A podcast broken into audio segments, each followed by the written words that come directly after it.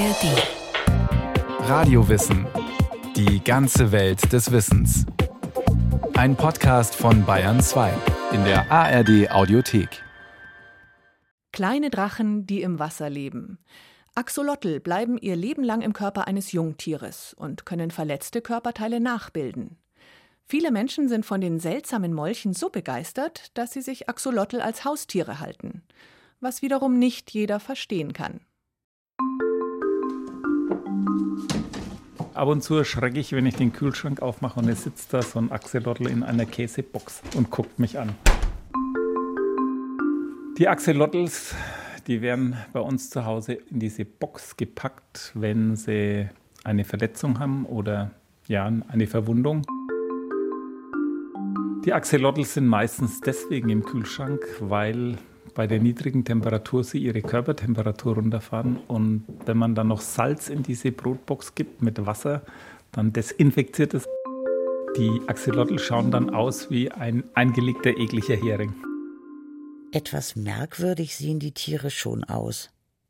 Aber eklig sind sie nicht. Und auch wenn sie sich nicht gerade viel bewegen, sie sind keinesfalls langweilig. Findet zumindest Dr. Sarah Strauß.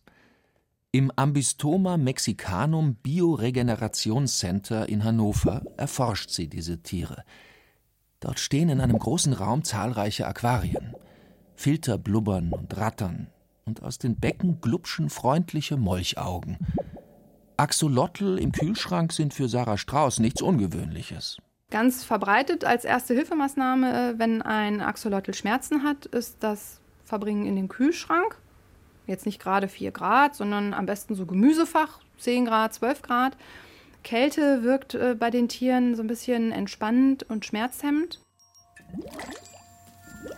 Sieht man den Axolotl zum ersten Mal, denkt man, ein Miniaturdrache lächelt einen freundlich an. Doch was ist das überhaupt für ein Tier, der Axolotl? Klasse Lurch. Familie Querzahnmolch. Art Ambystoma mexicanum. Die Molche sind etwa so lang und breit wie eine Banane und haben quietschrote, mähnenartige Kiemenäste. Ihre Haut ist weiß, gelblich oder braun, ihr Mund starr zu einem Dauergrinsen verwachsen. Trotz ihrer vermeintlichen Fröhlichkeit lassen Axolotl ihr Leben eher ruhig angehen. Nur zur Paarungszeit kommt mächtig Bewegung ins Wasser. Auch im Forschungslabor von Sarah Strauß. Die Fortpflanzung von Axolotln bzw. auch ihren im Wasser lebenden Verwandten ist eine ganz witzige Angelegenheit. Dann fangen die an, sich auch so immer so anzustupsen und sich aneinander zu kuscheln. Irgendwann legt das Männchen Spermatophoren ab. Das sind so galertartige kleine Kegel, wo an der Spitze als weißer Punkt eben das Sperma drin ist. Und das Weibchen muss das dann aktiv aufnehmen also das Weibchen kann auch bis dahin einfach mitbalzen und wenn sie dann gerade einfach keine Kinder will, dann lässt sie die Spermakegel halt da liegen und nur wenn sie leichen möchte, dann nimmt sie die aktiv mit ihrer Kloake auf und so 24 Stunden später fängt sie dann eben an zu leichen. Und das ist für das Weibchen eine ziemlich heftige Arbeit, weil sie klebt jedes Ei einzeln an die Pflanzen. Und bei 500 Eiern kann das echt sehr, sehr anstrengend sein. Wenn die Babyaxolotl aus den Eiern schlüpfen, sind sie etwa Reiskorn groß. Sie fressen Mückenlarven und wachsen, wachsen und wachsen. Sobald sie in ihr Maul passen, verspeisen Axolotl auch kleine Fische, Regenwürmer oder kleinere Artgenossen. Im Gegensatz zum Axolotl werden andere Amphibienlarven irgendwann erwachsen, kommen in die sogenannte Metamorphose und kriechen an Land. Das aber tun die Axolotl nicht. Sie bleiben unter Wasser, wachsen weiter und pflanzen sich auch in ihrem Larvenstadium fort, ein Leben lang. Dass Axolotl den Teil mit dem Landgang auslassen, ist aber kein Fehler der Natur. Es hat dem Tier sogar einst das Leben gerettet. Axolotl stammen ursprünglich aus einem Seensystem nahe des bei Mexiko-Stadt gelegenen Ortes Xochimilco. Dort tummeln sie sich unter Wurzeln und in Felsspalten, bei angenehm kühlem Wasser. Nach der Eiszeit vor etwa 100.000 Jahren trockneten die meisten Sumpfgebiete in Mexiko aus. Das Klima wurde heiß und wüstenartig. Die Axolotl, die mit defekter Schilddrüse geboren wurden und nicht an Land krochen, überlebten die Hitzewelle. Seinen Namen erhielt der Molch übrigens von den Azteken. Der Name Axolotl kommt aus dem Aztekischen und setzt sich zusammen aus Atel für Wasser und dann Xolotl für Gott. Es wird dann mit Wassergott übersetzt. Xolotl kann aber auch wohl Monster heißen. Dann hat man Wassermonster. Naja gut, äh, ob jetzt Gott oder Monster, ich weiß nicht. Ich würde jetzt eher sagen, freundlicher Mitbewohner bei mir auf der Arbeit und zu Hause. Ihr außergewöhnliches und freundliches Aussehen einer der Gründe, warum sich Dr. Sarah Strauß Axolotl auch zu Hause hält.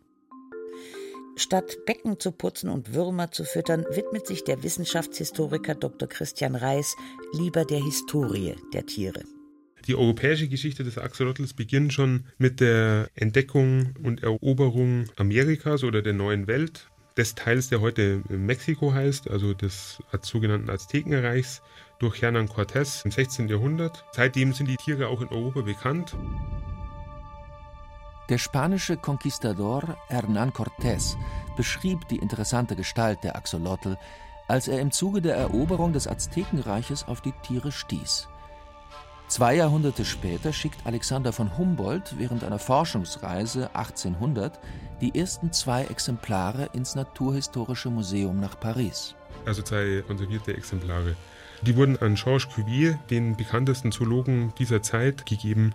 Und was Cuvier unter anderem interessiert hat oder was die Frage war, handelt es sich beim Axolotl um eine Larve oder um ein erwachsenes Tier? Und aufgrund seiner Untersuchungen ist er zu dem Schluss gekommen, dass es sich beim Axolotl um eine Larve handeln muss, also dass Alexander von Humboldt in gewisser Weise die falschen Tiere gesammelt hat, also nicht die erwachsenen Tiere, sondern irgendeine jüngere Form. Und dass es irgendwo in Mexiko auch ausgewachsene Axolotl geben muss, die anders aussehen als die Tiere, die Humboldt gesammelt hat. Ja, damit war die Frage dann sozusagen erstmal geklärt. Gut 50 Jahre später gelangten die ersten lebenden Axolotl nach Europa. 1864 brachte eine Expedition 35 Tiere nach Paris. Da wusste man noch immer nicht, ob diese Axolotl nun schon ausgewachsen sind oder nicht.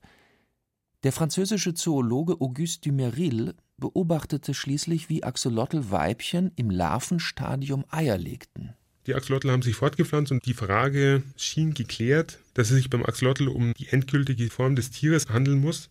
Und was dann passiert ist, das hat dann tatsächlich für sehr großes Aufsehen gesorgt und den Axolotl sehr schnell umfassend bekannt gemacht, ist, dass einige der Nachkommen dann plötzlich doch die Metamorphose durchgemacht haben. Also sind vom Wasser ans Land gegangen, die Kiemenbüschel haben sich zurückgebildet und das war natürlich sehr rätselhaft. Dieses Phänomen erforschte im 19. Jahrhundert dann die Freiburger Naturforscherin Marie von Chauvin. Allerdings nicht im Labor. Marie von Chauvin, die äh, hatte den großen Nachteil, äh, eine Frau im 19. Jahrhundert zu sein und da konnte man an keine Uni gehen, sondern da musste man zu Hause forschen. Sie war aber die Tochter von einem preußischen General und konnte sich ein Leben als Privatgelehrte einrichten. Und sie hat dann geschaut, inwieweit kann man diese Metamorphose experimentell auslösen. 1885 veröffentlichte Marie von Chauvin in der Zeitschrift für wissenschaftliche Zoologie ihre Ergebnisse über die Verwendung der mexikanischen Axolotl in Ambystoma. Sie kamen in ein Gefäß, worin nur so viel Wasser sich befand, dass die Larven an der tiefsten Stelle knapp mit der Flüssigkeit bedeckt waren, aber beim Herumkriechen mehr oder weniger mit der Luft in Berührung gerieten und dann unwillkürlich Luft schnappen mussten. Die nächste Folge davon war, dass die Kiemenquasten schon wenige Tage nach dem ersten Luftschnappen anfingen einzuschrumpfen und die Larven nach Verlauf von vier Tagen das Wasser ganz verlassen konnten. Allerdings hatte Chauvin große Probleme, die Tiere nach ihrer Metamorphose am Leben zu erhalten. Man ist genötigt, ihn aus seinem Schlupfwinkel hervorzuziehen und ihm so lange Regenwürmer vor dem Munde hin und her zu bewegen, bis er, zum Fressen angeregt, danach schnappt. Oft muss man stundenlang und zu verschiedenen Tageszeiten das Experiment wiederholen, ehe man seinen Zweck erreicht. Sarah Strauß ist froh, dass solche Experimente der Vergangenheit angehören. Im 18. Jahrhundert hat man den Tieren dann unter anderem die Kiemen abgeschnitten, weil man dann meinte, die gehen in die Metamorphose. Das ist natürlich nicht der Fall. Man hat dann entdeckt, okay, es wächst dann nach. Auch der Entzug von Wasser und das Erhöhen der Temperatur ist nicht die Ursache dann für die Metamorphose, sondern es bedarf tatsächlich Eingriffs in den Hormonhaushalt, also Schilddrüsenhormonhaushalt, damit die Tiere in die Metamorphose gehen. Aber die Tiere haben sich dennoch verwandelt. Es ist die Frage, was sie gefüttert hat. Früher wurden die Tiere ja auch zum Beispiel mit Säugetierfleisch oder sowas gefüttert. Da kann Thyroxin drin sein. Dann hast du dein Schilddrüsenhormon. Oder irgendwas stark jodhaltiges wie ähm, Meeresfisch. Ne, über das Futter, wenn man dann das einbringt, kann das eben auch passieren. Und dann ja, kann es zu solchen Irrtümern kommen. Zu dieser Zeit wurden auch Nichtwissenschaftler auf die kleinen Wasserdrachen aufmerksam. Mit dem Aufkommen der ersten Aquarien Mitte des 19. Jahrhunderts wanderten die Exoten aus den Laboren in die Privathaushalte. Axolotl sind einfach zu halten, billig und interessant. Somit wurde der Axolotl das erste exotische Aquarientier. Und das erste Tier, das im Labor gezüchtet wurde. Im frühen 20. Jahrhundert rückte das Tier aus einem ganz besonderen Grund in das Interesse der Forschung. Das Schilddrüsenhormon Thyroxin wurde entdeckt und seine Funktion an den Axolotln ausprobiert. Der Axolotl hat eine angeborene Schilddrüsenunterfunktion und produziert das Hormon nicht selbst. Durch die Zugabe von Thyroxin geht er durch die Metamorphose. Salopp gesagt lässt Thyroxin den Axolotl also erwachsen werden. Da gab es dann auch so die Idee, dass das irgendwie vielleicht der Schlüssel zur ewigen Jugend sein könnte. Dass es bei Menschen genauso funktioniert wie beim Axolotl, also dass man ewig jung bleibt und nie alt wird. Das hat dann auch mal so kurz, heute würde man sagen, einen Medienhype gegeben um den Axolotl und das Thyroxin herum. Seit Beginn des 21. Jahrhunderts forscht die Wissenschaft an einer weiteren erstaunlichen Fähigkeit des Axolotls. Der kann ja ganze Gliedmaßen regenerieren. Ich glaube, der kann auch sein halbes Gehirn regenerieren, was irgendwie vollkommen unvorstellbar ist. Was dann mit seinen Erinnerungen passiert, man weiß es nicht. Sarah Strauß beobachtet immer wieder, wie ihre Axolotl Körperteile nachbilden. Was mich auch sehr berührt hat, vor ein paar Jahren ist eine Einrichtung auf uns zugekommen, die mit autistischen Kindern arbeitet. Und die haben auch mehrere Axolotl gehabt. Und der Axolotl Rüdiger, der hatte einen Tumor. Und das Tier haben wir dann hier zusammen mit unseren mikrochirurgischen Ärzten aus der Klinik kurativ behandelt, haben den Haupttumor aus der Milz entfernt. Das war auch erfolgreich. Danach ging es Rüdiger wieder ganz gut. Leider ist er dann irgendwann nach ein paar Monaten an einer Lebermetastase verstorben, die wir übersehen hatten. Wir haben dann hinterher natürlich eine Sektion gemacht und die Milz, die wir halt zuvor wegen des Tumors entfernt hatten, war in gesundem Zustand dann vollständig regeneriert wieder da. Dr. Sarah Strauß und ihr Team am Ambistoma Mexicanum Regenerationscenter in Hannover forschen daran, warum und vor allem wie Axolotl Gewebe nachbilden können. Organe, Haut und sogar Augen wachsen nach, wenn die Tiere verletzt werden. Einmal wurde einem Axolotl sogar der halbe Kopf abgebissen und Schädel, Kiemenästchen und Auge waren nach ein paar Monaten wieder da. Dennoch, auch dieses genetische Wunder hat seine Grenzen. Im Labor in Hannover zeigt uns Sarah Strauß eine weiße Axolotl-Dame mit seltsam marmoriertem Rücken. Wir gehen jetzt mal hier ein Becken weiter. Sieht man hier?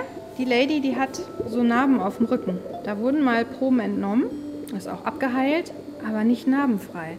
Und ähm, da hat sich gezeigt, dass die Stellen, wo so ein Kumpel regelmäßig mal reinbeißt aus Versehen, anders regeneriert und eben vollständig und effizient. Dass aber die Stellen, die selten betroffen sind, wie eben hier auf dem Rücken, da beißt halt keiner rein, da gibt es dann schon eine Narbenbildung und das heilt dann eben auch nicht so toll. Wie genau Axolotl es schaffen, Gewebe nachzubilden, weiß man noch nicht. An der Regenerationsfähigkeit ist aber ein spezielles Axolotl-Enzym beteiligt, das andere Lebewesen nicht haben. Dieses Enzym wurde in Dr. Strauß Forschungszentrum entdeckt. Dort wird unter anderem daran geforscht, wie das Enzym uns Menschen helfen könnte. Das Enzym vom Axolotl kann man auf menschliche Zellen in der Zellkultur anwenden und man sieht dann, dass diese Zellen Wunden schneller heilen. Ganz wichtig ist uns, dass wir natürlich jetzt nicht dieses Enzym vom Axolotl gewinnen. Also wir tun unseren Tieren nichts, sondern wir arbeiten zusammen mit der Technischen Chemie an der Leibniz-Uni in Hannover. Die sind in der Lage, in ganz großen Mengen das Eiweiß vom Axolotl in Bakterien produzieren zu lassen und zu isolieren. Und mit diesem isolierten Eiweiß wollen wir dann später eine Creme oder ein Pflaster oder vielleicht ein Spray entwickeln, was man auf Wunden geben kann, damit die schneller und vielleicht auch narbenfreier heilen. Und vielleicht können wir ja sogar irgendwann amputierte Arme und Beine nachwachsen lassen oder zerstörte Organe. Aber dafür muss erst geklärt werden, wie genau die Axolotl das schaffen. Was man weiß, ist, dass nach der Amputationsverletzung sofort Zellen aus der umgebenden Haut auf die Wunde wandern und die darunter sich befindenden Zellen ja, dedifferenzieren. Das bedeutet, die verlieren ihre Funktion und können sich plötzlich wieder teilen. Daraus bildet sich dann das sogenannte Blastem. Das ist so eine Zellmasse, eine relativ lockere. Und diese Zellen, die vermehren sich und daraus entsteht dann nach und nach neues Gewebe. Beim Axolotl ist es so, dass in diesem Blastem wohl die Zellen offenbar eine Art Gedächtnis haben, aus welchem Gewebe sie denn vorher entstanden sind. Das heißt also, ehemalige Hautzellen machen nur neue Hautzellen, Knorpelzellen nur Knorpelzellen und so weiter. Aber bis der Molch den Menschen heilt, dauert es wohl noch eine Weile. Wir wollen ja nicht, dass unseren Patienten hinterher irgendwie Kiemen wachsen oder Schwimmhäute oder sowas. Und dafür macht man in der Zellkultur erstmal vorgeschaltet ganz viel Analytik. Nicht nur im Westen wird viel Zeit und Liebe in die Wassermonster gesteckt. In Pátzcuaro, einer kleinen Stadt nahe der mexikanischen Hauptstadt, liegt der Pátzcuaro-See. Darin leben Molche, die dem Axolotl zum Verwechseln ähnlich sehen. Der Dymeril-Querzahnmolch ist sogar so nahe mit dem Axolotl verwandt, dass die beiden miteinander Nachkommen haben können. Diese Dymeril-Querzahnmolche werden auch in einem Kloster von Nonnen gezüchtet. Die Nonnen arbeiten mit einem internationalen Team aus Wissenschaftlern zusammen und leisten wertvolle Arbeit, denn sie wildern ihre Nachzuchten wieder aus. Dadurch sichern sie vorerst das Überleben der Dymeril-Population im Pátzcuaro-See. Die Dymeril-Zucht hat bei den Nonnen jahrhundertelange Tradition. Zu Beginn ging es allerdings nicht um Artenschutz, sondern um Hustensaft aus verkochten Dymerils. Den Hustensaft verkaufen die Nonnen noch heute. Sarah Strauß sieht das Gebräu mit gemischten Gefühlen. Also ich kann mir schon vorstellen, dass der Hustensaft aus den Dumerils, Querzahnmolchen schon eine Wirkung hat. Denn die Tiere haben halt eine sehr effektive angeborene Immunabwehr. Das heißt, die haben ganz, ganz viele kleine Mini-Eiweiße, zum Beispiel auf der Haut. Und die wirken nicht nur gegen Bakterien, sondern auch gegen Viren. Und so ein Husten ist ja oft durch Viren verursacht und ja, das wird dann schon wirken. Wobei es natürlich nicht schön ist, ein Arzneimittel aus Tieren zu machen.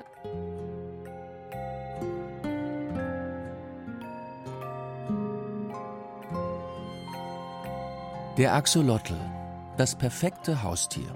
Nicht nur für Nonnen. Er braucht nicht viel. Zweimal die Woche Futter und kühles Wasser. Nur Geduld haben sollte man, denn Axolotl können 25 Jahre alt werden und sogar noch älter. Sarah Strauß hat aus ihrem Hobby, die Pflege ihrer glitschigen Mitbewohner, einen Beruf gemacht. Ich habe vor 20 Jahren mein erstes Axolotl-Pärchen bekommen. Und solange man artgerechte Bedingungen bietet, denke ich, ist die Aquarienhaltung sogar wichtig. Zum einen sichert sie, wenn man artrein züchtet, das Überleben der Art. Und zum anderen hat man damit, denke ich, auch einen guten Partner. Also ich finde, es sind schöne Haustiere. Die bauen schon einen gewissen Kontakt zum Pfleger auf. Und für mich war das so als Jugendliche auch ganz wichtig, Verantwortung zu übernehmen für ein Lebewesen. Die ersten Menschen, die in Kontakt mit Axolotln kamen, haben die Tiere vor allem als Nahrungsquelle gesehen – in Mexiko ist der Axolotl zugleich Kultfigur und Delikatesse. Jugend und Langlebigkeit erhoffen sich die Mexikaner vom Molchfleisch. Außerdem bemerkten schon die Azteken die außergewöhnliche Regenerationsfähigkeit der Tiere. Sie verarbeiteten Axolotl zu zahlreichen Heilmitteln. Und auch die Japaner kamen auf den Geschmack. Ende des 20. Jahrhunderts warb ein Trockennudelhersteller mit dem Tier und trat einen wahren Axolotl-Hype los. Da sich den Namen Axolotl aber in Japan keiner merken kann, nannte er sie Wooper Looper. Jeder wollte die niedlich lächelnden Tierchen sehen oder gar besitzen. Axolotl-Zuchtfarmen produzierten das Trendtier am Fließband. Doch Trends kommen und gehen, und schon bald interessierte sich niemand mehr für die Wasserdrachen Viele Axolotl-Farmen schlossen. Andere disponierten um. Wenn man sie nicht als Haustier verkaufen kann, dann ja vielleicht als Dinner. Axolotl werden am Stück frittiert und schmecken nach Fisch. Manchmal werden auch Wooper Looper am Stock verkauft. Der Snack zwischendurch ist sogar bio. Axolotl reagieren äußerst empfindlich auf Chemie und Medikamente. Am besten gedeihen sie daher komplett ohne künstliche Zusätze. Verspeist zu werden ist in Mexiko nur eines der vielen Probleme, mit denen sich Axolotl heutzutage herumschlagen müssen. Der einst hunderte Kilometer lange See bei Xochimilco beherbergte früher eine gut gedeihende Axolotl-Population. Fischer zogen damals mehr Axolotl als Fische aus dem Wasser. Heute sieht das anders aus. Ein Forscherteam fand während einer dreimonatigen Expedition lediglich zwei wilde Tiere. 2025 wird es vermutlich keine wilden Axolotl mehr geben, obwohl viel getan wird, um die Art zu erhalten. Mittlerweile gibt es aber Bestrebungen zum Glück vor Ort, die Tiere auch dort nachzuzüchten. Und da gibt es also mittlerweile schon einige tausend Tiere, wobei eben einige tausend ist immer noch ein Tropfen auf den heißen Stein, wenn man sich überlegt, wie groß der Lebensraum der Tiere mal gewesen ist. Diese Tiere auszuwildern, bringt allerdings nicht viel. Denn der Xochimilco-See ist für Axolotl nicht mehr lebenswert. Der Mensch hat sein Bestes gegeben, den Lebensraum der Tiere zu zerstören. Das äh, hat er sehr erfolgreich gemacht, dadurch, dass er zum einen Fische ausgesetzt hat in dem Kanalsystem und auch die Umgebung des Axolotls sehr stark verschmutzt hat. Die Stadt Mexiko kann nicht all ihre Abwässer im Moment vollständig klären. Und äh, es wird sehr viel eben äh, Dreckwasser eingeleitet in das äh, Kanalsystem. Und dort findet auch Landwirtschaft statt äh, in Form von schwimmenden Inseln. Also deswegen ist aus dem See ein Kanalsystem geworden. Und durch Landwirtschaft wird halt auch massiv Dünger und dergleichen eingetragen. Und das tut dem Tier halt nicht gut. Das ist also eigentlich, wenn man ehrlich ist, ein ethisches Dilemma. Unsere Patienten Menschen profitieren irgendwann vielleicht davon, was das kleine Tier kann. Und gleichzeitig hat der Mensch dieses Tier fast ausgerottet.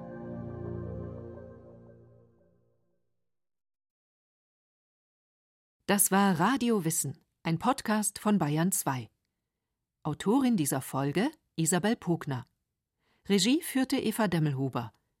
Es sprachen Christiane Rosbach, Beate Himmelstoß und Heiko Rupprecht. Technik Christian Schiemöller. Redaktion Bernhard Kastner. Wenn Sie keine Folge mehr verpassen wollen, abonnieren Sie Radiowissen unter bayern2.de slash podcast und überall, wo es Podcasts gibt.